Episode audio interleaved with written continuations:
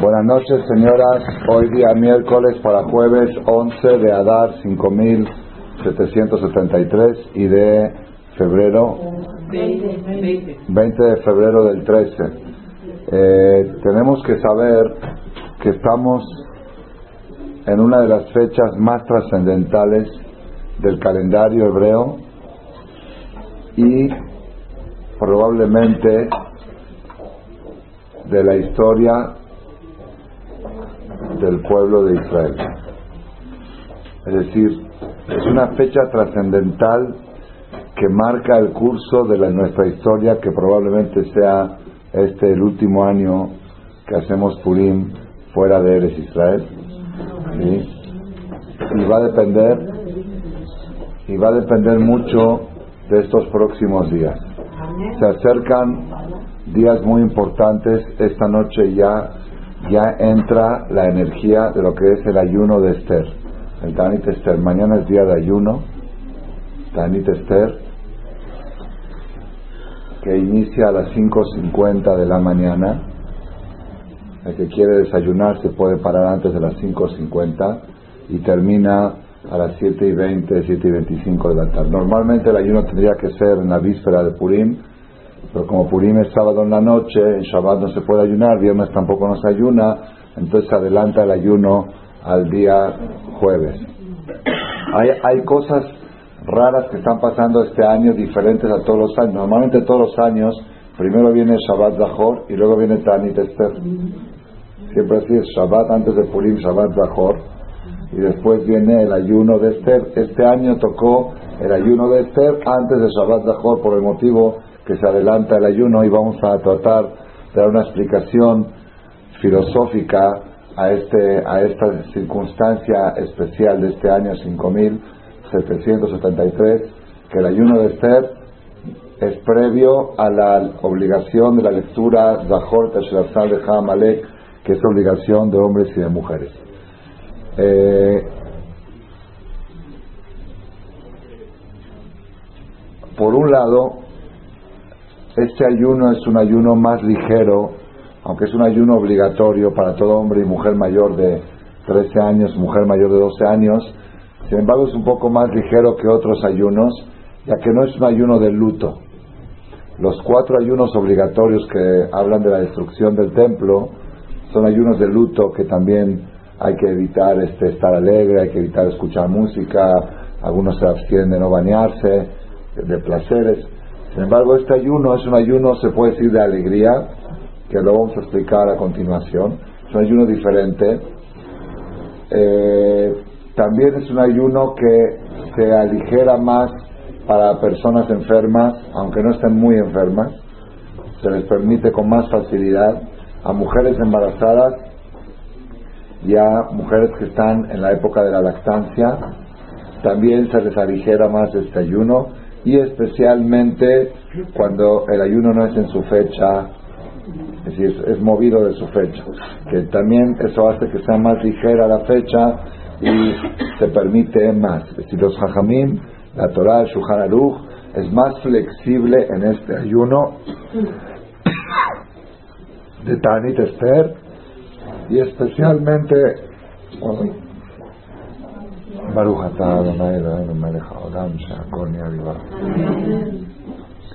y especialmente este año que tocó ya apagaron todos los celulares señora Pola. Antes que llegue. Anunciaron antes que llegue Pola que apague los celulares.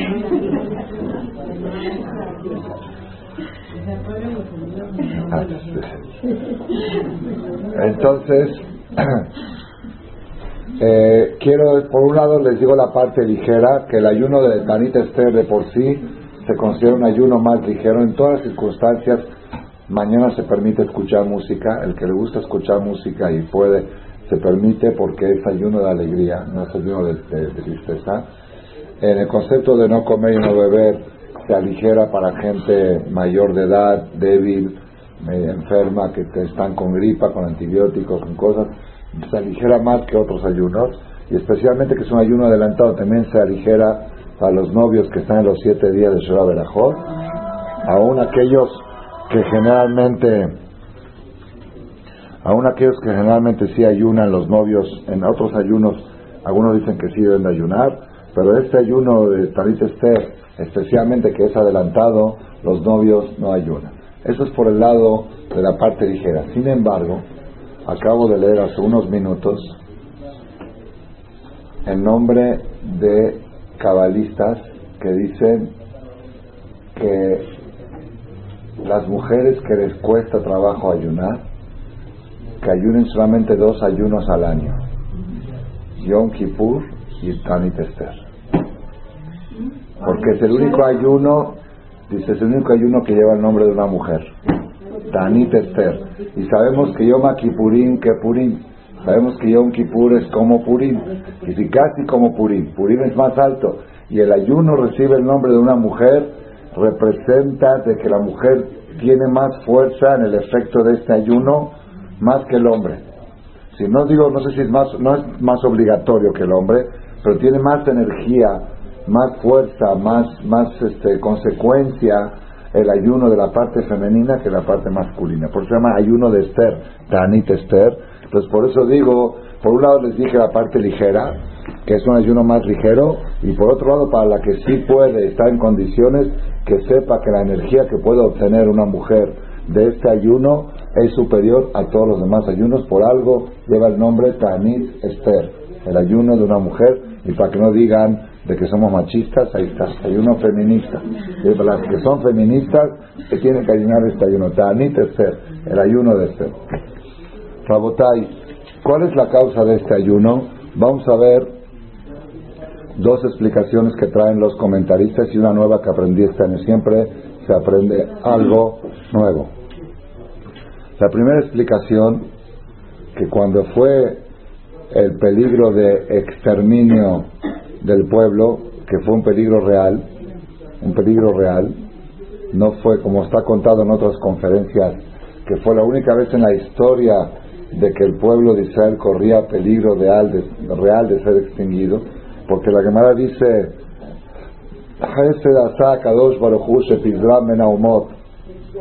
Hashem hizo un favor muy grande que el pueblo de Israel está en todas partes del mundo, porque es muy difícil que se pongan de acuerdo todos los países del mundo de destruirnos.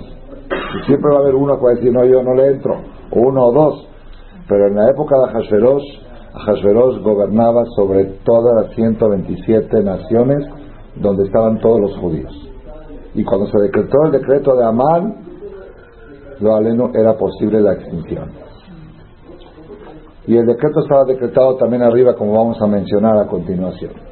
También arriba estaba decretado. Entonces el peligro fue real. El peligro de destrucción y extinción fue real. Mordejai y cuando Mordejai se enteró de todo lo que estaba pasando, ¿cómo se enteró? Dice la Gemara, se encontró con el Yahweh Naví en la calle y le preguntó, quiero saber si esto es un problema de aquí abajo o de ahí arriba. Le dijo, no, es un problema de ahí arriba. Quiero saber si está escrito, está escrito. Quiero saber si está sellado, está sellado. Y sabemos que después de sellar no se puede cambiar un decreto. Es como después de Kipur. Entonces Mordejai le dijo a Esther que tiene que ir con el rey para a ver si puede hacer algo, ya que ella era esposa de Hashverosh y Esther le dijo que no podía porque Amán puso restricciones y que el que entraba sin permiso lo mataban, con todo como está contado en la Megilá, que lo van a escuchar aquí el sábado en la noche, a las 8 de la noche, el Jajam va a contar la Megilá, pero leyéndola de un pergamino, y ustedes la van a seguir con el libro de Shem Tov, que tiene la fonética y la traducción, van a ver cómo la estación dramática de que Esther dice, ¿cómo me estás pidiendo algo que es casi una muerte segura? Porque hay una ley que el que entra al palacio sin, sin, sin ser citado, sin cita, espera de muerte inmediata. Tole amit. Y Mordejai le dijo, eso es porque tú te sientes muy segura, porque te crees que eres esposa de Hasberos y te crees que te vas a salvar, pero quiero que sepas que si tú no intervienes ahora, Dios mandará la salvación por otro lado y tú te perderás. Y quién sabe si cuando llegue la fecha del 13 de Adar estés todavía como reina. Así que o intervienes o intervienes. Entonces ahí, ahí, ahí recapacitó recapacitó Esther y le dijo, entonces, lej que no setkola yudim, ve y reúne a todos los judíos que están en Shushan, vetzumu alay ve'al tohelu ve'al tishtu, sheloshet yamim laila vayom. Ayunen por mí y que no coman y que no beban tres días, día y noche, 72 horas de ayuno. Hombres y mujeres y niños no estaban obligados, pero los niños tampoco querían comer. Mordejai decía, coman. Dice, no, ¿para qué vamos a comer? Que no vamos a morir de hambre, preferimos morir de hambre y no en manos de Amán. 72 horas seguidas, sin comer y sin beber. ¿Y en qué fecha fue esto? Estos tres, tres días seguidos, ¿qué fecha fue? 14, 15 y 16 de Nisan. Fue el único año en la historia que no se comió matzá en Pesa. La noche, que no hubo noche de ceder. Si el sorteo de Amán lo hizo en Nisan y le salió para dar. Si le salió para 11 meses. Pero la fecha que fue el decreto de Amán fue el 10 de Nisan. Lo dice la Megilá en forma directa. Por eso dice, vaya Mordejai, tuvo que trasgreder Mordejai, vayas que Jola Shertibetá ala Esther, e hizo todo lo que ordenó Esther contra la ley, porque la ley prohíbe ayunar en Pesach. Pero por la circunstancia, Mordejai tuvo, fue una de las excepciones de la historia, que se ayunó. Hubo una sola vez en la historia que se comió en Kippur y una sola vez en la historia que se ayunó en Pesach en la inauguración del Bet Amigdash. El Bet Amigdash se inauguró el 7 de Tishri, o 7 días de fiesta, único año que no se ayunó en Kippur, todo el pueblo de Israel. Y único año que todo el pueblo de Israel no comió matzah en Pesach fue el año del decreto de Amán. Pero fue ayuno de tres días, digo por si alguien mañana a las 2 de la tarde dice, ahí tengo hambre, tengo sed, ¿por qué la religión es tan pesada?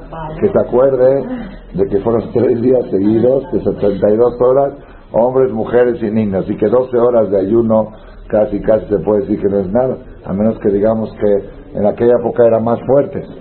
De todos modos, el tercer día del ayuno, cuando todo el pueblo estaba en ayuno, también Esther y sus doncellas también estaban en ayunas. Esther entró, se vistió de Esther Malhut, se vistió de Esther la ropa de reina, con la corona, con toda su belleza, y entró a lo del rey. Y en el momento de entrar, ella sentía todo el tiempo que estaba la Shejina con ella. Sentía la presencia de Dios en su, en su cabeza, en su mente y en su corazón.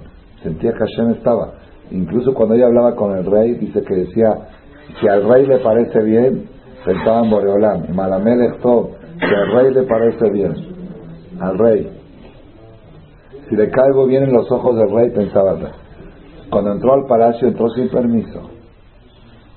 Sabía que una es le cortan la cabeza, porque así era la ley. Pero estaba ya confiada en el ayuno de tres días de todo el pueblo de Israel, hombres, mujeres y niños. Tercer día de ayuno. En las tefilot y en la teshuva del pueblo. Cuando entra, siente que Hashem está con ella todo el tiempo. De repente pasa por un lugar que ya está por llegar a donde está el rey. Pero antes de llegar a donde está el rey, había como una, como una, una casa donde estaba llena de, ídolos. En el lugar donde el rey rezaba, llena de figuras, de abuela Entonces pasó por ahí y de repente ya que está a punto de llegar al palacio del rey, siente que la Shejina se le quitó. Que Hashem ya no está con ella. Lo sintió. Y es verdad, se, retiró la presencia de Hashem. Y en ese momento dijo Esther el Salmo 22. La Mismor le David, Eli Eli Lama Zaptani. Dios mío, Dios mío, ¿por qué me abandonaste en estos momentos? Rajok Mishuati Dibresha Gati. ¿Cómo puede ser ahora que cuando más te necesito te has retirado?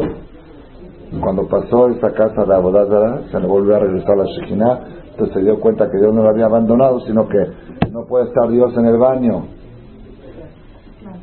No puede estar Dios en un lugar sucio, un lugar mugroso. Por eso no se puede pronunciar el nombre de Hashem en el baño. Entonces, por, entonces ya cuando cruzó eso, le volvió a regresar la Shekinah Esther. Y ese salmo, el salmo 22, es el salmo muy extremadamente apropiado para rezarlo mañana y después de rezarlo pedir lo que uno quiera. Las veces que uno quiera. Si recomendado una vez en la mañana y una vez en la tarde. Decir el Salmo 22 completo, es un salmo un poquito largo, 22. Tratar de decirlo con traducción, de verlo ahí en la traducción de Shem para sentir lo que sentían Mordejai y Esther. En, la,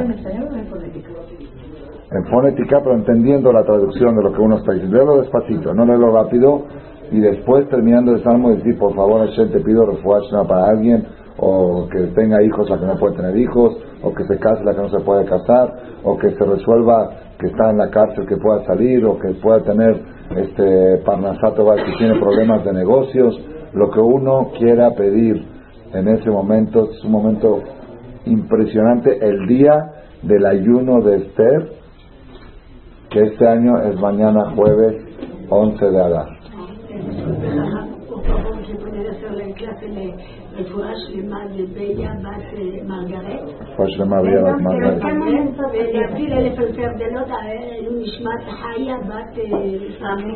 Entonces mañana, mañana durante el día de mañana, el Salmo 22 es el Salmo que rezó Esther cuando estaba entrando al palacio y, sintió que se le quitó la Shejina y dijo, Eli, Eli, la más.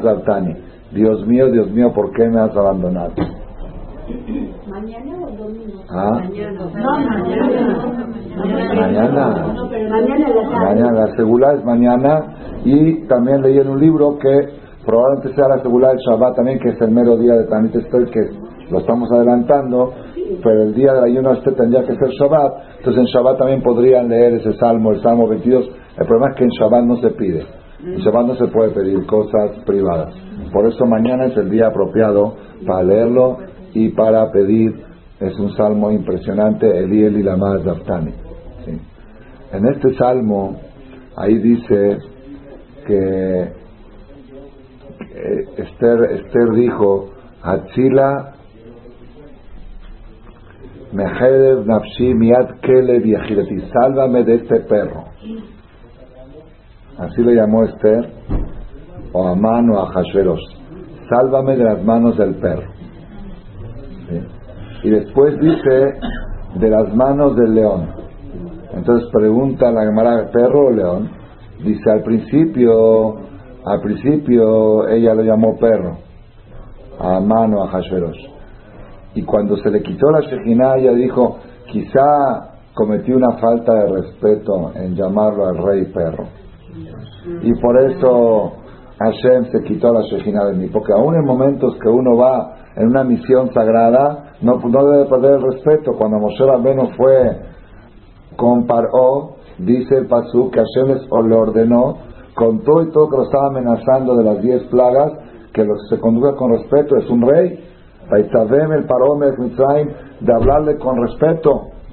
Uno no puede perder el respeto aún cuando tiene que ir a enfrentar a un enemigo, si es un rey o algo, de cuenta un rey manzer, como me dijo una señora, me dice, cuando estás frente a un enemigo antisemita, bus ido, en árabe. Besa de la mano y pídele a Dios que se la corte. En árabe, no sé cómo, se, cómo termina la frase en árabe. Empieza bus ido, tenashekiado, besa de la mano y pídele a Dios que se la corte. Porque así es, si Hashem lo puso en ese puesto de rey, tienes que respetarlo. No, si Hashem le puso de rey, tienes que respetarlo. Por algo Hashem le hizo rey, por Hashem le dio el poder. Aunque ahorita tú eres un tu enemigo y es antisemita, tú necesitas de él y tienes que entonces Esther dijo, quizá la Shejinat se quitó de mí porque lo llamé perro. Entonces dijo, por favor Hashem, sálvame del, león. Eso tiene mensaje. Entonces, ¿qué es esto del perro y del león? ¿Qué es perro y león? Ni pues, lo llamé perro, lo llamé león. Muferchi perro. ¿No es lo mismo perro león? Escuché esto en nombre de un rap grande, no me acuerdo, creo que de Noé Garcel, me lo contó mi, mi, mi cuñado eh, Ariel Kachen una vez que estuvo aquí en México. Espectacular, espectacular. Cuando una persona ve un perro en la calle que está ladrando, dice, me cruzo enfrente, a ver cómo le hago, me protejo, este, le echo una piedra, le echo una piedra, digo el pasuk, hay un pasuk que se dice cuando, sí, ay, como que le busca uno a ver cómo le hago, sí, le pide a Dios, necesito ayúdame a estar pero también echa una piedra, hace algo, se corre, se escapa, pues si de repente uno ve frente a uno un león,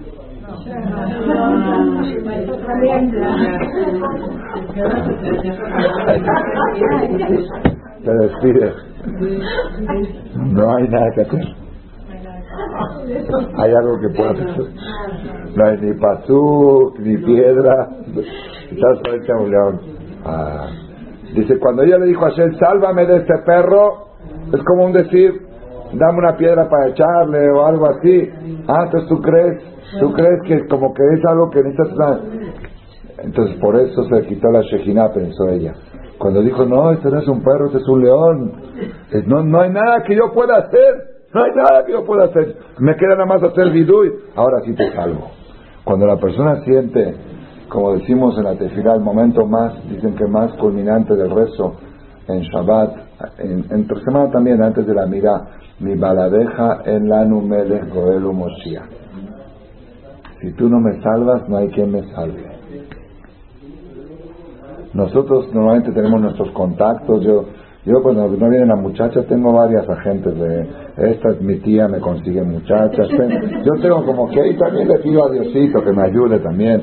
¿sí? Entonces cuando la persona, cuando la persona puede sentir que la presencia de Shem está con uno, cuando uno dice si tú no me ayudas, nadie me puede ayudar. En la número. León, no perro. Eso está en el Salmo 22 Mañana cuando lo lean, acuérdense. Cuando vean la parte del perro y del león, ahí lo van a ver. Saber que la situación del pueblo de Israel de hoy, como está con Irán, y como está con Chávez, y como está con la situación del mundo, es situación de león, no de perro. Casi, casi ya no tenemos para dónde ir. Y de esa forma cuando uno siente así, a Kadosh Baruj lo salva. Es el salmo que vamos a leer mañana, el salmo 22. Rabota, entonces, primer motivo por qué el ayuno de Tzom Esther. El ayuno de Esther es porque recuerdo al ayuno que ayunaron tres días y tres noches. Uno dice, entonces, ¿por qué no dijeron que ayunemos tres días también? Pues, obvio, quienes pudieran ayunar tres días y tres noches. Entonces, a Jamín también no le, no, le gusta cargar la mano, o no, no, no es lo correcto cargar la mano a la gente, y le dejaron que hay uno de 12 horas en vez de 72, se descontaron 60 horas. Se la pusieron fácil, ¿verdad? De 6 de la mañana, 13 horas en vez de 72, ya viste qué ligeros son los tajamín. Sí. Y leí también un hidush que hay tzadikim que sí ayudan 72 horas, desde ayer en la noche hasta el viernes en la noche. Desde ayer en la noche empezaron Sadikim, no es nada así, gente muy especial que tienen esa fuerza, seguidas, seguidas, y, y tiene, tiene una fuerza muy grande, dice que, equivale a 80 mil ayunos, tiene una cosa impresionante. Pero de todos modos, primera explicación del ayuno de Esther, recuerda al ayuno de Esther. ¿Por qué se llama de Esther? Si todo el pueblo de Israel ayunó, porque Esther fue la promotora del ayuno. Ella fue la que le dijo a Mordejai, ya que me estás ordenando a una misión tan peligrosa, necesito el apoyo de ustedes con este ayuno. Entonces, como Esther fue la de la idea, quedó el nombre de ayuno de Esther. Esta es primera explicación. Pero esta explicación no está muy aceptada porque, eh, sí, sí, sí, no. ¿Por qué? Porque una pregunta, ¿por qué no, no establecieron 72 horas, 3 días, o 3 días de 12 horas? Segundo, teníamos que ayunar el ayuno en la fecha que se ayunó, que es en Nisan, y no en Adar. ¿sí? Entonces, esa viene la segunda explicación. El Rambam trae así trae Mishnah el nombre de Maimónides, que este ayuno de ser no es el recuerdo a los tres días de ayuno, no. Es el recuerdo a otro ayuno. ¿A cuál? ¿A cuál? ¿Cuál? No. ¿Corban? No. No, no, nada que ver, no. No. Es el recuerdo a otro ayuno que fue en aquella época. ¿Cuál? El día 13 de Adar, que fue el día que Amán había puesto en el sorteo, por eso se llamó Purim, por el Pur, por la rifa, el sorteo que dijo, ese va a ser el día que voy a acabarlos a todos. Y salieron los escritos, el edicto, el día 13 de Adar del año, ¿me digo el año? Del año, del año, aquí trae los años exactos, el día 13 de Adar del año 3406 de la creación. 3000, estamos 5770. Es decir, hace, hace 2366 años. ¿sí? En ese año, el día 13 de Adar de esa fecha estaba marcado en los edictos publicados por las 127 Estados Unidos del mundo, que era lo, el gobierno mundial, de que todos los antisemitas pueden matar a cualquier judío y llevarse todo el dinero. Eso era lo peor. ¿Por qué dice llevarse todo el dinero? ¿Qué interesa el dinero? ¿Qué nos importa el dinero? Sí. ¿Qué nos importa el dinero si, si a uno le quitan la vida? Porque y lo resalta mucho en Alanisim, se Ushalam la voz, porque porque normalmente los judíos cuando había problemas de antisemitismo ah, compraban su vida con, con dinero, con mordida, decían al verdugo, sabes que déjame libre y toma 100 mil dólares. ¿sí? Pero el verdugo venía y decía, no, no te mato y me quedo con tu casa y con, tu, con tus 100 mil dólares, con tu, con tu caja fuerte también. O sea, no había con qué, no había con qué sobornar. Así estaba decretado el decreto. Cuando vino y se volteó la cosa, la tortilla, esa fecha, dijo a Hashverosh, ahora la fecha esa que los enemigos antisemitas querían destruir a Israel, le doy permiso a todos los judíos del mundo esa fecha a matar a cualquier antisemita. Cualquier goy que sabes que odia al yehudí lo puedes matar por la ley, autorizado por la ley.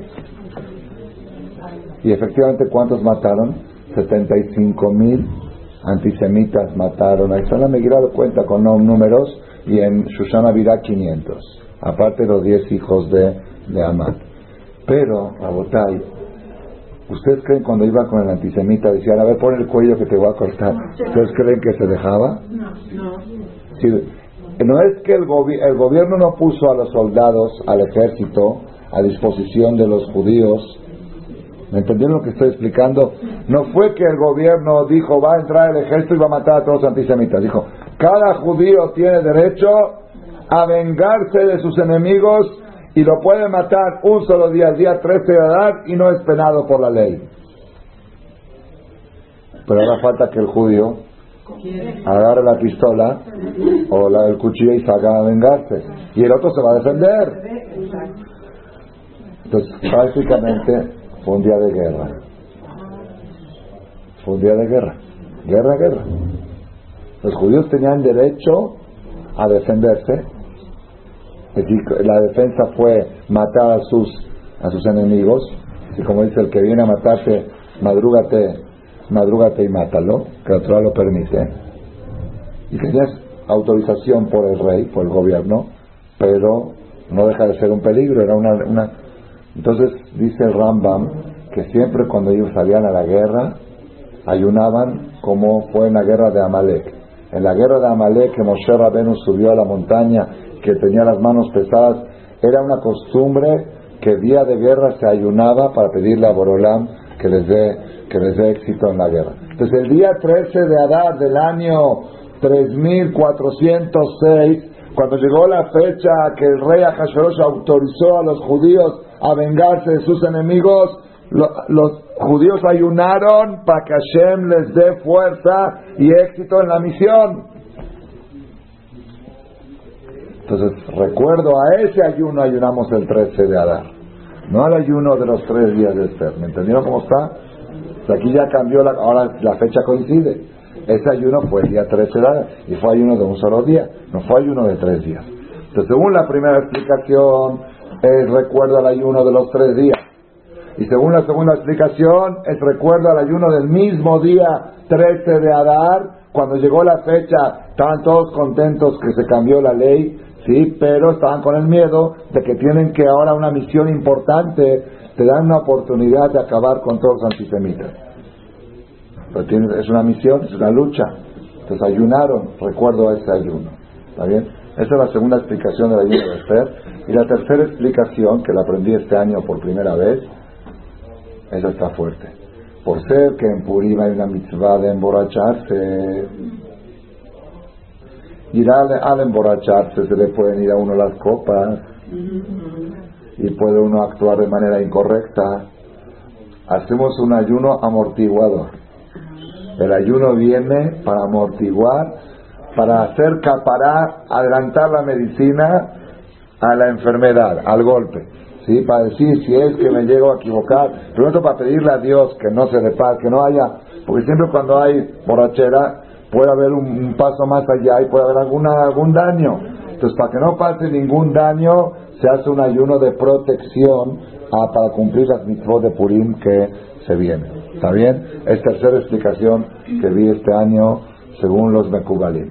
Entonces, Rabotai, ahora lo que quería yo resaltar en esta charla es una cosa impresionante, novedosa, revolucionaria, que cambia toda la visión sobre estos días que vamos a tener, que tenemos aquí adelante de nosotros. Nosotros tenemos el pueblo de Israel desde que se destruyó el Betamigdash y hasta el día de hoy no paramos de sufrir las consecuencias del odio que Esab odia a Jacob. Alajá, desde el día que Jacob le robó, le arrebató las bendiciones a Esab, Esab no perdona. No perdona. Ebratam Shamra Aunque Esab estaba equivocado, él había vendido la primogenitura y la, y la le correspondían a Jacob. Sin embargo, se sintió en, se sintió traicionado, se sintió engañado. Baistom Esab, Alajá, Esab, Sonet, Jacob. Y ese odio que Esab odia a Jacob nos persigue todo el galut. Y por más que hemos hecho conferencias y seminarios para analizar el porqué del antisemitismo, no hay respuesta.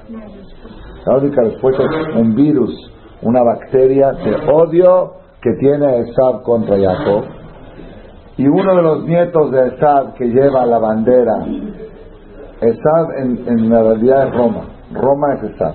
El Vaticano es Esad. Son los descendientes de Esad. Pero los que llevan la bandera del antisemitismo mortal, mortal de aniquilación, es un nieto de Esad que se llamaba Amalek. Amalek es hijo de, ¿de quién? De Elifaz. Elifaz Betibna y Etapi Legesh le Elifaz. Era hijo de Esad. Se casó con Timna, no se casó, era concubina de, de Elifaz. Con Timna era concubina de Elifaz. Batelet lo et Amalek. Y de esta relación salió Amalek. Y Amalek fue el enemigo histórico del pueblo de Israel que viene con la idea de destruir, destruir y de aniquilar el Ramban en la Perashá Beshalach, que es la Perashá que se va a leer el domingo, el día de Purim. Que quiera verlo ahí adentro, que vea la información, ya lo mencionamos aquí en una conferencia, dice, tenemos que saber que la guerra de Amalek contra Israel fue la primera guerra de la historia que enfrentó el pueblo como pueblo y será la última guerra de la historia que va a enfrentar el pueblo como pueblo. Es el, la primera guerra de la historia fue Amalek antes de la entrega de la Torah. Entre salida de Egipto y la entrega de la Torah, Vayabó Amalek y la última guerra antes de que volvamos a construir el tercer Betamigdash y se acaben las guerras y se acabe la maldad del mundo, va a ser también Amalek. Y estamos muy cerca de esas fechas, de esa época. El que, el que conoce un poco lo que está pasando en la ONU, en el mundo general, cada día, como dijo una persona, dice, hay dos tipos de goim. Hay goim que nos odian y hay otros que no nos quieren. Y los que no nos quieren luego nos odian. Cada día tenemos menos que, nos, que aparentemente nos quieren.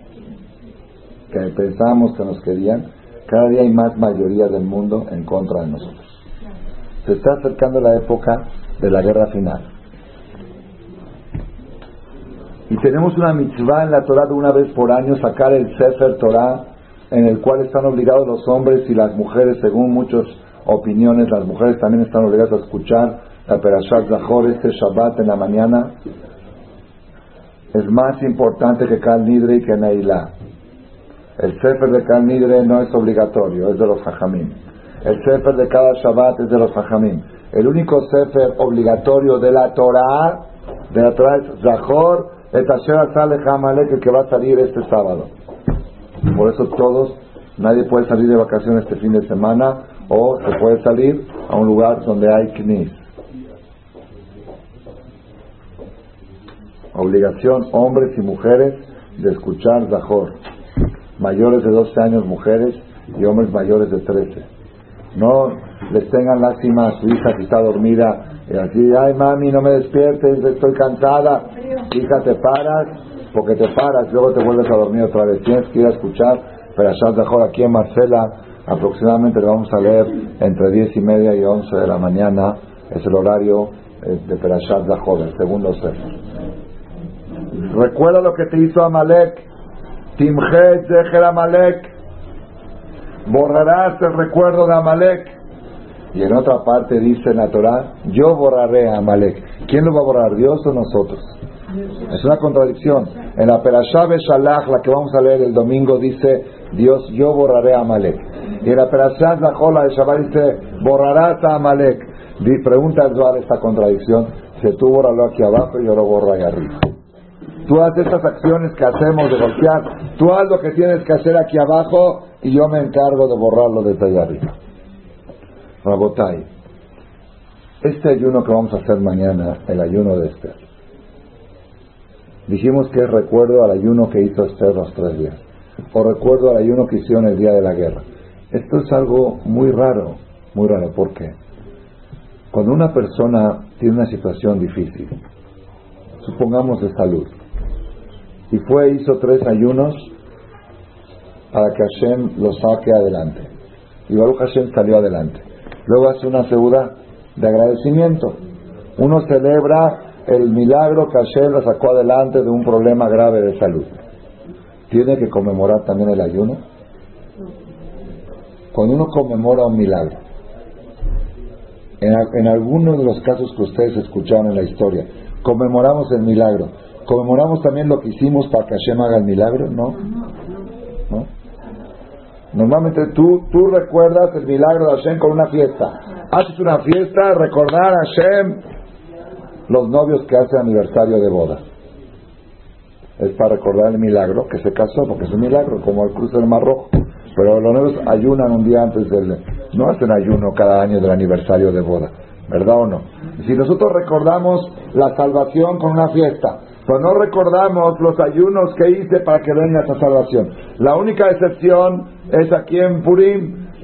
Tenemos que recordar el milagro, pero ¿por qué tengo que recordar el ayuno que hice para que venga ese milagro? Eso aparentemente no tiene, no, no entendemos cuál es el mensaje. Y esto es lo que quería yo explicarles a ustedes ahora, en lo que quedan, los minutos que quedan de la conferencia, para que vean lo trascendental y lo importante que es venir a escuchar un shiur antes de Purim. Para saber, después que escuchen esto, va a ser otro Purim. Ya no va a ser el mismo que el año pasado. La diferencia entre los que saben esto que voy a decir ahora y los que no lo saben es como la diferencia de la luz a la oscuridad. Aquellos que ayunan el ayuno de ser sin saber lo que voy a decir, lo están haciendo como rutina, como obligat como Como costumbre. Y los que saben lo que voy a decir ahora va a cambiar todo el concepto, no nada más del ayuno de ser, del ayuno de Esther, de Shabbat, de de la lectura de la Megilá de la noche, de la lectura de la Megilá del domingo en la mañana, de Mishloach Manot, de Matanot Laivionim, de la ciudad de Purim, todo va a cambiar a partir de este mensaje que vamos a decir ahora. ¿Cuál es el mensaje? Rabotai.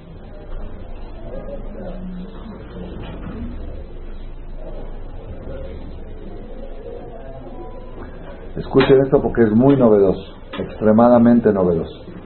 Y el hidush no es mío, es un hidush que me lo comentó una persona en nombre de Rav Haim Falaji. Rav Haim Falaji estuvo en Turquía, era un jajam impresionantemente grande de tantos libros que escribió que dicen que un ser humano no puede alcanzar a escribir. Dice que tenía Ashbata Kulmus. ¿Saben qué es Ashbata Kulmus? Es un concepto cabalístico que hacen jurar a la pluma que se escriba sola. Sí, es un concepto cabalístico. Había tzadikim que dicen que es imposible con fuerza humana describir tanto. Si lo empiezan a escribir y dicen algo con la cabalá, con una fuerza, que se, que se, escribe solo. Así no lo pudo escribir tantos libros, la vieja en. Él, él nos da este concepto revolucionario que les voy a transmitir ahora. En la Megilat Esther van a ver ustedes muchas veces la palabra Melech, el rey. Entonces dice la Gemara, cuando dice Melech Hashverosh, se refiere exclusivamente al rey Hashverosh. Cuando dice a Melech, sin la palabra Hashverosh, también está hablando de Hashverosh, pero alude también a Melech Malchea Melachim, al rey de los reyes, a Melech. Otra vez. Cuando dice Melech a se refiere únicamente a Hashverosh. Cuando dice a Melech sin Hashverosh, también se refiere a Hashem, al rey y también a Boreola. En la Megilá dice, en la Megilá este ustedes lo van a ver ahí escrito cuando lo vayan leyendo durante, durante la noche de Purim o si tienen tiempo en Shabbat Zahor de repasarla. Escuché que hay un knis en Interlomas oficial, 300 personas vienen Shabbat en la tarde de Shabbat Zahor y el Jajam cancela su clase y les entrega un libro de Shem a cada uno. De la clase es leer toda la Megilat Esther en español. Cada quien, solito, sí, no en clase. Cada quien solito estudiarla para que cuando la lean entiendas qué es lo que está pasando. Entonces ustedes cuando la lean la Megilat Esther, ya sea en la noche de Purim, a la hora de la lectura, o ya sea en los preparativos, van a ver ahí un, pas, un pasú, un versículo que dice así. Le dijo el rey a Hashverosh a Esther, Kijetav Asher Nichtav Beshem Amelech, Benachtom Betabat Amelech En Leashiv, un escrito, un edicto que fue escrito con la letra del rey y sellado con el sello del rey es irrevocable. ¿Qué quiere decir? Es una falta de respeto al reinado, algo que está sellado con el sello del rey, revocarlo, ya se perdió la autoridad. En los tiempos que existía la monarquía, aunque el rey se equivocó, si ya lo selló con su sello, se tiene que cumplir. Es una cosa, así era la, es una cosa, ya, ya está sellado con el sello del rey. Ya está. Es decir, fallar a una cosa que está sellada con el sello del rey es destruir la autoridad de la monarquía, de la fuerza del rey, de la realeza. Así está en la Megilat Esther. Que un escrito que está escrito en nombre del rey y sellado con el sello del rey, en Leashir. No puede volver para atrás. Entonces aquí hay un problema. Porque ahí no dice a Hashverosh. Ahí dice Amel. Quiere decir que estaba escrito con la mano del rey, Melech Marjea Melachim. Y estaba sellado con el sello del rey. ¿Es cierto o no es cierto? Dijimos que Mordejai se encontró con el Naví y le preguntó, ¿está escrito? Sí. ¿Está sellado? Sí. Y es irrevocable. Una cosa sellada con el sello del rey es irrevocable. Preguntará Jaime Falachi, ¿cómo finalmente se revocó? ¿Cómo finalmente se revocó? ¿Cómo finalmente se canceló lo que estaba escrito? ¿Qué estaba escrito en ese dicto? La Shmid, la Arog, Ulabed, exterminar, matar y perder, Escola, Yehudim, a todos los Yehudim, Minar de Adzaken, de niño hasta anciano, desde la sala de parto hasta el asilo de ancianos, Taf Ben niños y mujeres, de Yom Ushlalam la voz, llevarse todo su dinero. Eso está escrito arriba. Y sellado con el sello del rey. Y finalmente no se cumplió. ¿No dice la Megilá que es irrevocable? ¿Cómo se revocó?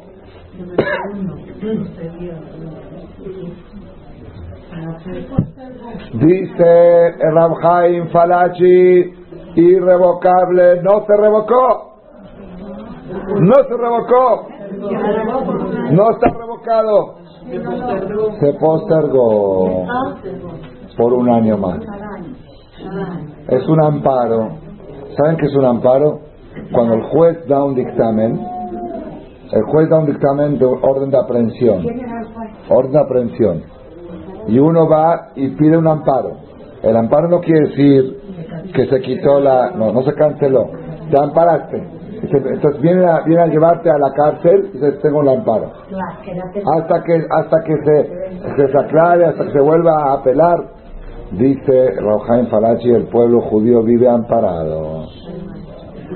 Hay un decreto de exterminio constante. La única vez, y ese decreto, ¿quién lo decretó? Amán. Amán que es nieto de Amalek, Amán Agagí. Ese decreto se va a romper únicamente cuando desaparezca Amalek. Cuando venga el Mashiach y desaparezca la fuerza del mal del mundo, ahí es cuando ese decreto será roto. Pero mientras el decreto existe, tenemos 2.366 años con un decreto de exterminio.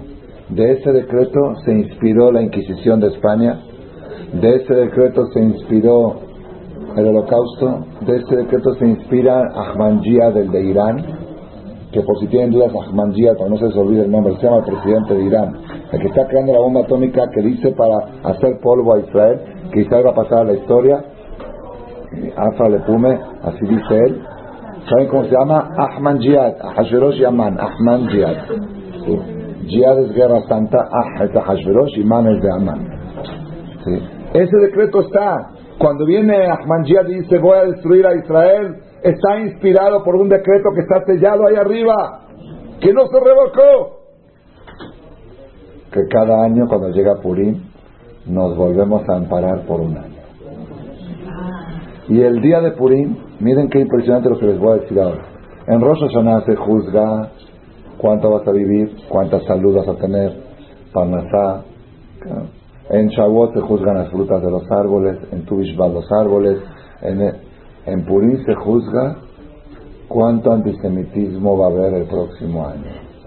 O mejor dicho, cuánto va a poder el antisemita llevar a cabo sus proyectos desde Purim 5773 hasta Purim 5774. Ese es el juicio el juicio general, por eso ahora entiende por qué llama Kipurim que Purim. Y un Kipur es casi como Purim, porque en Kipur te están juzgando en forma privada, individual.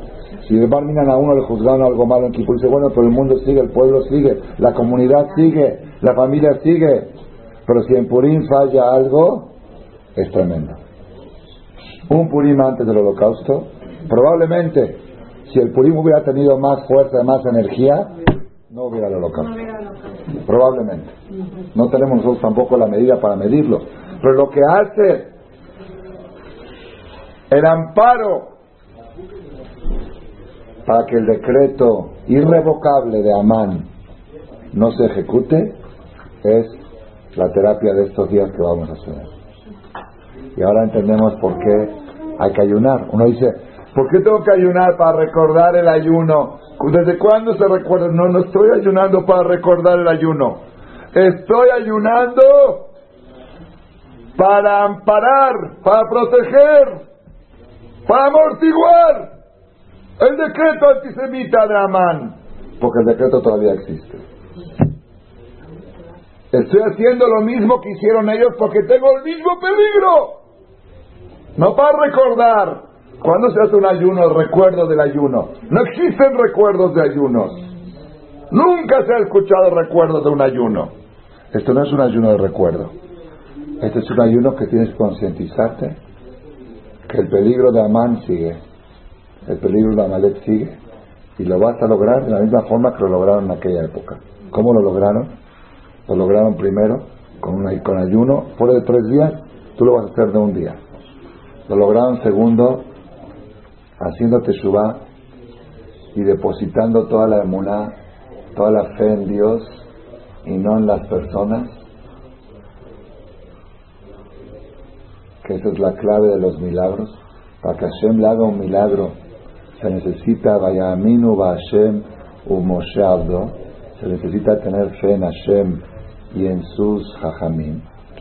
Porque los judíos cuando fueron a la fiesta de Hashverosh, ¿por qué fueron a la fiesta? La fiesta que hizo Hashverosh en la capital Shushan, una fiesta de siete días, ¿no? Siete días, una pachanga invitó a todos y puso comida kosher para los judíos. Maguen David Meadrin. Meadrin, Meadrin. Se llama Meadrin. Para que vayan todos. La comida era kosher. Pero el ambiente. Me acuerdo cuando era chiquito, tenía siete años. Primera vez que me llevaron a una boda de una prima, la prima mayor de los males. Y mis papás me llevaron porque yo era el hijo mayor. Me llevaron, pero era una boda no separada. Y yo nunca en mi vida había ido a una boda. De por sí eran tiempos de, eran tiempos de pobreza, de carestía. Para mí, y la, y la boda era muy lujosa. Muy lujosa, hicieron el banquete. Fuimos a la jupá y después papá me dijo, vamos a entrar nada más a saludar. Y nos vamos. Cuando entramos, me acuerdo que mi papá me llevaba de la mano, creo que mi hermano Jacob también. Nos damos los dos de la mano y entramos, veíamos las mesas. ¿sí? Papá iba rápido caminando hacia donde estaban los novios y yo volteando a ver la mesa y le pregunté, papá, ¿es kosher? Papá es kosher y papá no habla mucho, pero las pocas veces que habló me- nos transformó. Que si Sheikh Hashem le dé refuah shlema. ¿Saben qué me contestó? La comida es más kosher que la gente, que el ambiente. La comida es más kosher que el ambiente. Porque uno dice, es kosher. ¿Ya viste? Es un crucero kosher. Y el casino también es kosher. Y el antro también es kosher. A veces el satán con el kosher te jala. Y te destruye con el kosher. A Hashverosh hizo una fiesta kosher. Pero el ambiente no era kosher. Puso mujeres.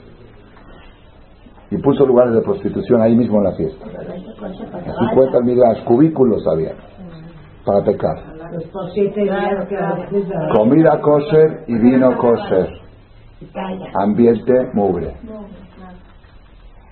Y, lo- y Mordejai decía, no vayan, eso no es para nosotros. ¿Y los judíos por qué fueron? Sí fueron. Mordejai es un exagerado, es un fanático. Si la comida es kosher, ya, porque cada, cada vez también los argentinos traen cosas nuevas. Haram, sí, esto es haram. ¿Qué tiene de malo? ¿Que, que, que de repente esto no se puede, antes se podía y ahora no se puede? Ya esto no se puede. Y lo- ya se puso la comida meadrín. ¿Qué, ¿Qué tiene de malo? Ay, no seas sangrón. ¿Qué, qué hay, qué hay si hay una mujer con media espalda desnuda? ¿Y qué ¿Tú, crees que yo voy a pensar? Yo, yo estoy casado, yo esto. Cada uno con sus, con sus pretextos. Mordejai es un sangrón, es un fanático, es un exagerado. Mordejai, no vayan. La gente que sí era religiosa y que sí fueron, ¿saben qué le dijeron a Mordejai? Dijeron, Mordejai tienes razón. No es un ambiente kosher, pero son relaciones públicas. Si te invitan a una reunión en Los Pinos, ¿Cómo no vas a aunque el ambiente no sea kosher. Tengo, como me habló una vez una persona, un señor que había estado en la cárcel un año y medio y logró salir gracias a, un- a unos abogados muy fuertes. Entonces, me- y le digo que los va a invitar a una cena, le dijo a los abogados. Un día me habla la persona, el señor y me dice, Jajam, ¿qué cree? Le hablo para confesarme. Pensó que somos como los... Como, ¿Qué pasa? Es que me hablaron los abogados que quieren venir a cenar el viernes en la noche. Y les tengo que poner música. Les tengo que poner. Le dije, dices que no puedes. Es noche de Kiddush. Dice, no puedo. Es relaciones y no puedo. Digo, entonces, ¿para qué me hablas? Dice, para confesarme. Antes de... Dice, ¿tú crees que yo te lo voy a permitir? Le dije, ellos si te hablaron que quieren venir el viernes, ¿sabes por qué quieren venir el viernes? Quieren ver cómo es una cena de Shabbat. Muestra lo que es una cena de Shabbat. Me demuestre lo que es una cena de Yeshua. Ok, eso se lo permitiría. Si me diría que quieren venir a ver la cena de Shabbat, eso sí se lo permitiría. Hasta ahí. Pero que le pongas, finalmente no me hizo caso y... Entonces, ¿por qué, ¿por qué fueron a la fiesta de Hasheros? Mordejai, estamos viviendo en el Galut, estamos viviendo en la diáspora, estamos viviendo entre Goim, con enemigos, y tenemos que tener relación. Y si te están invitando el gobierno a una fiesta gubernamental y están diciendo que todos los judíos están invitados, están poniendo comida kosher de la comunidad. Es más, es una falta de respeto no ir. Es más, si no vamos, eso puede despertar antisemitismo. Tenemos que ir a las fiestas patrias. Si no celebramos 25 de diciembre, se nos van a poner en contra. Si no celebramos esto, ¿me entendieron?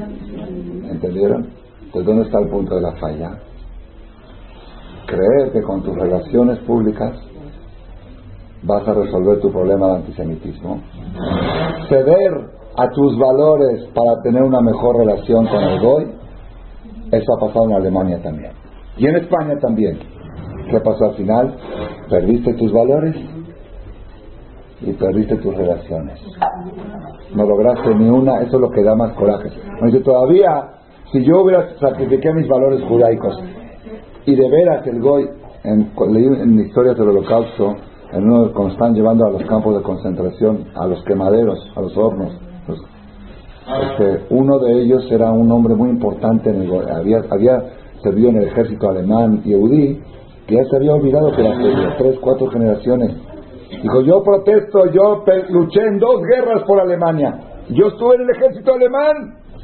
¡Taifus! Eso es lo que te da coraje. Tú cedes todo para ser patriota.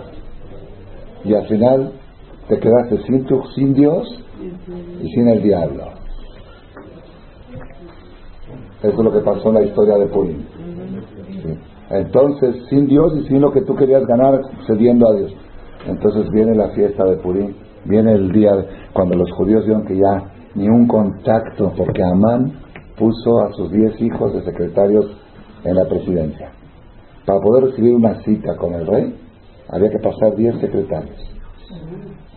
Parshandata, Dalfón, Astata, Aridata, vieron los diez hijos de Amán, ¿por qué los diez los colgaron? Porque era la estrategia de, de Amán de no dejar una puerta para que los judíos puedan interceder con el gobierno. Ni la reina que era judía podía entrar sin permiso de Amán. ¿Saben qué situación? Es lo que me dijo una persona de Caracas cuando subió Chávez, que ya está en camino al Terbe, ya en pronto. Cuando subió me dijo una persona, dice, no estamos preocupados porque es un goy antisemita, todos los goy son, unos más... la preocupación es que siempre tuvimos algún contacto en el gobierno, siempre tuvimos algo, y este cerró todas las puertas. No tenemos una entrada. Eso es lo que más preocupa. Dice que haya que el goy nos odie, nos odia. Pero siempre hay, hay formas de cómo entrar por alguna puerta. Todas las puertas cerradas, Chávez bloqueó todo es, es el amán de hoy. Cuando te bloquean todo, entonces dices, Borelán, ¿y ahora qué hago? ¿Y ahora qué hago? Me voy a Knis. Tres días, ayuno, día y noche. Cuando el pueblo Israel vuelca toda su fe de confiar en sus relaciones públicas, la vuelca hacia Borolá, es la segunda estrategia para lograr la prórroga, para lograr el amparo del decreto de Amán. La primera el ayuno, Tanit Esther. La segunda es llegar Shabbat Zahor y saber que Amalek es un hecho y no busques estrategias. Se necesita estrategias espirituales para eliminar el antisemitismo, no material. Eso es Zahor Con el Sefer Torah vas a borrar a Amalek. Hakol, Kol, Hakol, En Ayadaim Refuerza la voz del Sefer Torah y eso va a debilitar al enemigo. Llega la noche de Purim, el sábado en la noche, y te pones a escuchar la Megilá. ¿Y qué escuchas en la Megilá? Escuchas que nunca cedas tus valores para obtener buenas relaciones con el Dios. Conserva tus valores y deposita tu fe en Boreolam, como fue. Entonces, ese es el otro cambio que tenemos que hacer de mentalidad para ampararnos del, del próximo decreto antisemita que viene inspirado por el de Amán. ¿sí? Y por último, por no sé si por último por tercero, la unión de la comunidad. Manot, Matanot alejarnos del egoísmo. Una de las cosas, de los enemigos más grandes del pueblo de Israel es cuando nos ensimismamos, cada quien dentro de lo suyo. Nuestra comunidad siempre ha sido muy generosa, pero de 50 años para acá se está haciendo muy egoísta. El mundo en general. Pero nos ha afectado a nosotros también las diferencias, separaciones entre hermanos por dineros, que no se habla, que uno no va a fiestas de otros. Eso, es, eso, eso, eso le da fuerza a nuestros enemigos. Entonces viene Purim, Mishloach manda canastas. ¿A quién? Hay gente que dice, bueno, ya, ya, mashallah, la lista ha crecido, la comunidad ha crecido, la lista ha crecido. ¿A quién quito de la lista? ¿Quién es el...? ¿Ah? El que no está en la lista es el primero de la lista. Aquel que dices a este no, me cae gordo, haz una lista de las 10 personas que más gordas te caen y ponlo primero en Mishloach Primero. esa es la idea de Mishloach Y de veras háganlo. Háganlo. ¿Ah? no te cae nada. Te cae gordo, te cae gordo, te cae gordo. primero en la lista, primero, eh, antes que a tu hermano, antes, primero en la lista. Para eso es el Mishloach Manot. Mishloach no es la acá. Mishloach Manot es quitar rencores, quitar separaciones. Me acuerdo una señora, una, una señora religiosa, es Mora, había escuchado esta conferencia hace muchos años y una vez tuvo un incidente con alguien y le dijo, parece que me odias. Dijo, te odio hasta el fondo de mi alma. Y vas a ser la primera en recibir mi shloch, Como escuché de Ramala, vas a ser la primera en recibir mi shloch, Entonces, esa es la idea, esa es la, esa es la tercera fórmula para ampararnos del decreto de Amán. Lej que no se ve y reúne a todos los judíos, los judíos que están en Fuzar un forat, que cada quien que Sami, que Jarabi, que Iris, que Eskenazi, que comunidad, que Teca, que bosques, que argentino, que es unir, unir, esa es la fuerza que necesitamos en Purim para poder ampararnos del decreto de Amán. Y lo último que necesitamos es en la tarde de Purim, el domingo en la tarde, después que ya, después que ya ayunamos el ayuno de este, después que ya reforzamos nuestra emuná, que el único que nos puede salvar es Boreolam, y olvidarnos de las relaciones públicas con el Goy, no confiar en esa relación. Después que unimos la comunidad y nos alejamos del egoísmo, pensamos en los pobres Matanot la viene el Purim en la tarde y tenemos la última estrategia para enfrentar al enemigo que se llama Amán, Amalek, ¿saben cuál es? Simha, la alegría. Dice nadie puede con una persona alegre. Una persona alegre no hay fuerza que pueda desbaratarlo. La simja es algo, es algo, no puedo ahora extender porque no me da tiempo, pero lo estudié en la Gemara, algo impresionante, que cuando tienes que enfrentar a un enemigo, vístete bien, vístete de lujo, eso lo desbarata al enemigo, incluso en el juzgado, en lo que sea. Si el estar, el estar bien arrastrado, arreglado, inspirado, esa, esa estrategia la usamos en Rosh también. Cuando llegamos al, al juicio de Año Nuevo, nos rasuramos, nos arreglamos, nos bañamos, como diciendo, este es partido ganado, yo me acuerdo una vez cuando estaba en el aeropuerto, en un, iba a un seminario y estaban jugando un partido, estaba yo en la sala VIP de, antes de tomar el vuelo, y estaban jugando un partido Argentina-México. Yo, yo salía de México hacia Argentina. Y estaban jugando Argentina-México. Y no alcancé a ver el partido, alcancé a ver nada más la entrada de los jugadores. No sé si era por la Copa Libertadores, una copa, no sé, Copa Sudamérica, una copa.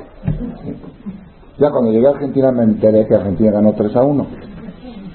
Pero cuando entraron, cuando entraron los, este, los jugadores, y aplaudieron y esto, ya saben, de la cancha y todo. Sí, había, hubo un comentario ahí, alcancé a escucharlo antes de subir al avión. Estaban muy enojados los mexicanos, porque los argentinos entraron bailando, como si fuera que ya ganaron. Los mexicanos entraron normal y así, animamos a la esta, y chiflaron, pero hasta ahí nomás. Los argentinos estaban bailando como que ya acabó el partido, como que ya tienen la copa en la mano. Dice, el partido no ha empezado. ¿Cómo lo está celebrando? Es un golpe psicológico. Y al final así es. Igual, igual aquí haciendo la comparación, funciona con los enemigos del cielo que tenemos con el decreto de Amán, después de haber hecho todos los preparativos del ayuno de Esther, de Zahor, Hamale, de leer la Megilá en la noche, de leer la Megilá en la mañana, de mandar canastas para quitar odios y rencores, de pensar en los pobres, la tarde de Purim nos ponemos a bailar happy, como que no existe el antisemitismo, como que no estamos en la luz, como que no tenemos ningún problema, tomando, bebiendo. Si tú ves a los Yehudim como están el día de Purim en la tarde en el mundo, si pudiéramos hacer un video de todos los lugares, parecería que ya está el Mashiach. Parecería que no es que el judío no tiene ningún problema, que está todo el mundo resuelto. ¿Cómo es que tienes enemigos por todos lados? Es un golpe psicológico que con la simja por eso Mishenichnas al arma de Simcha. Finalmente el arma, el golpe mortal que le damos a Amalek es con alegría.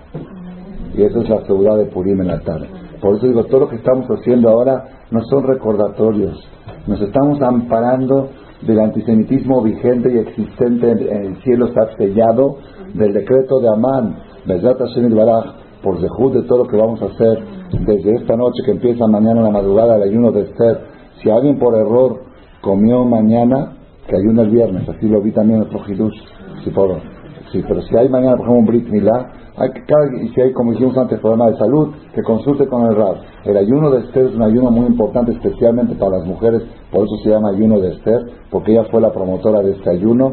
Tiene fuerza del amparo del decreto de Amán. El Shabbat Zahor es un Shabbat importantísimo que tenemos que asistir todos al Knis en la mañana. Y el sábado en la noche aquí vamos a leer la Megilá a las 8 de la noche y el domingo en la mañana, el que quiera escuchar aquí a las 10 de la mañana, también para hombres y mujeres, la lectura de la Megillah de Hashem Bará, que tengamos de Jud, de poder cumplir todas estas mitzvot y protegernos de todos nuestros enemigos y que pronto Bezrat Hashem Bará se cumpla la llegada del Mashiach que en el